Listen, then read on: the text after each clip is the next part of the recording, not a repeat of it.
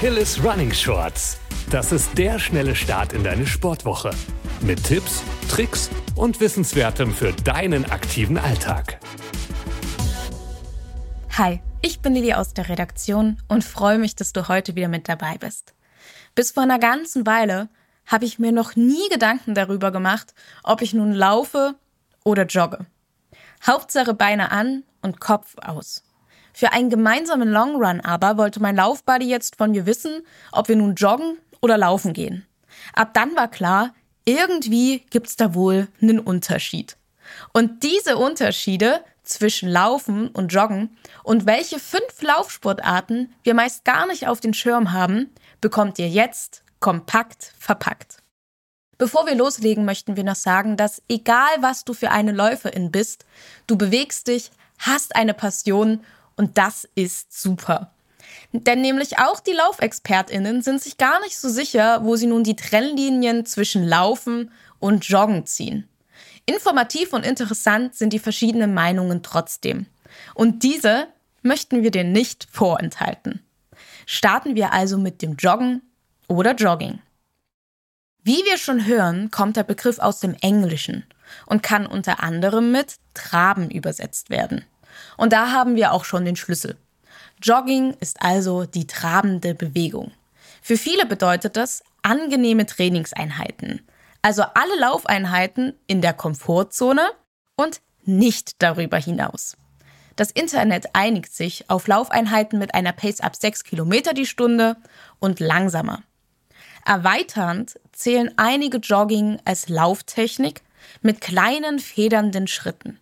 Das kann besonders bei FersenläuferInnen auf Dauer ungesund sein, weil die Knie übermäßig belastet werden. Solange du also auf die Ausführung achtest, ist Joggen egal in welchem Wohlfühltempo durchaus gesund. Deswegen zählt Jogging auch eher zum Gesundheitssport und wird von vielen Menschen betrieben, die sich einfach nur fit halten wollen und kein festes Ziel vor Augen haben. Und genau deswegen wirst du in Trainingsplänen in der Regel keine Jogging-Einheiten finden. Außer es sind sehr, sehr entspannte Trainingssessions. Was du hingegen findest, sind Läufe. Genau. Alle Trainings außerhalb deiner Komfortzone werden im Läuferinnensprech als Laufen bezeichnet. Und wenn es Intervalle oder besonders anstrengende Einheiten sind, zählen sie auch gern mal als Rennen. Wir merken, Laufen bietet viele Variationen innerhalb des Trainings und wird gern von ambitionierten HobbysportlerInnen gebraucht. Es muss aber nicht immer Joggen oder Laufen sein. Vielleicht ist eine der nächsten fünf Laufdisziplinen mal ein Probetraining wert. Den Beginn macht als erstes natürlich der König Walking. Walking ist ein schöner Ausdruck für Gehen. Und die einzige Regel besteht darin, dass immer ein Fuß den Boden berühren muss. Ich bin mir ziemlich sicher, wir als Achilles-Community sind richtige Walking Pros. Aber nur Walking ist dir zu langweilig? Wie wäre es denn mit Laufsportart Nummer 2? Nordic Walking. Beim Nordic Walking wird die Gehbewegung durch Stöcke ergänzt. Die Laufstöcke werden dann im Schrittrhythmus vor den Körper gesetzt und das führt zur Beanspruchung aller Muskeln im Körper und bietet sich super als eine Alternative zum Wiedereinstieg ins Training nach einer langen Sportpause oder einer Verletzung an.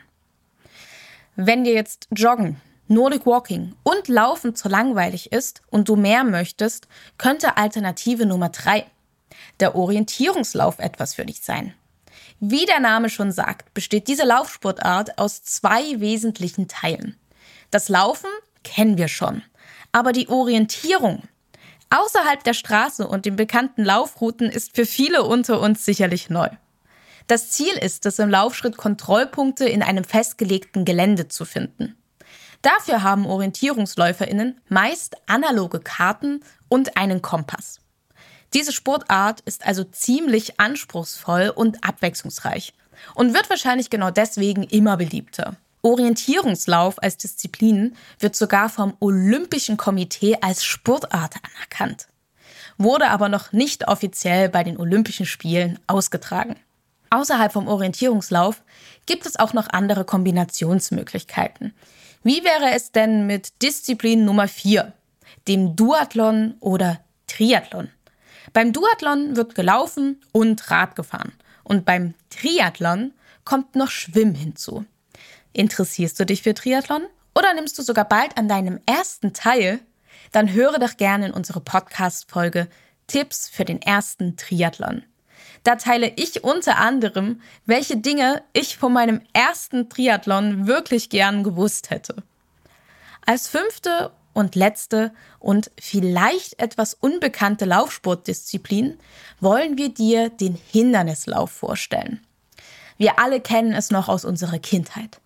Auf dem Spielplatz haben wir in unseren Fantasierouten die wohl krassesten Parcours abgelaufen. Und das gibt's jetzt auch in echt. Für Erwachsene. Von fünf bis gefühlt unendlich vielen Kilometern können sich LäuferInnen über Hindernisse jeglicher Art quälen. Mit dabei ist je nach VeranstalterIn eiskaltes Wasser, meterhohe Wände, Schlammgruben und teilweise sogar Elektrostöße. Also das nennen wir Laufen mit dem Extra-Kick Adrenalin. Und Herausforderungen sind da natürlich auch vorprogrammiert. Laufen ist also nicht nur Beine an und los, sondern hat ziemlich viel zu bieten.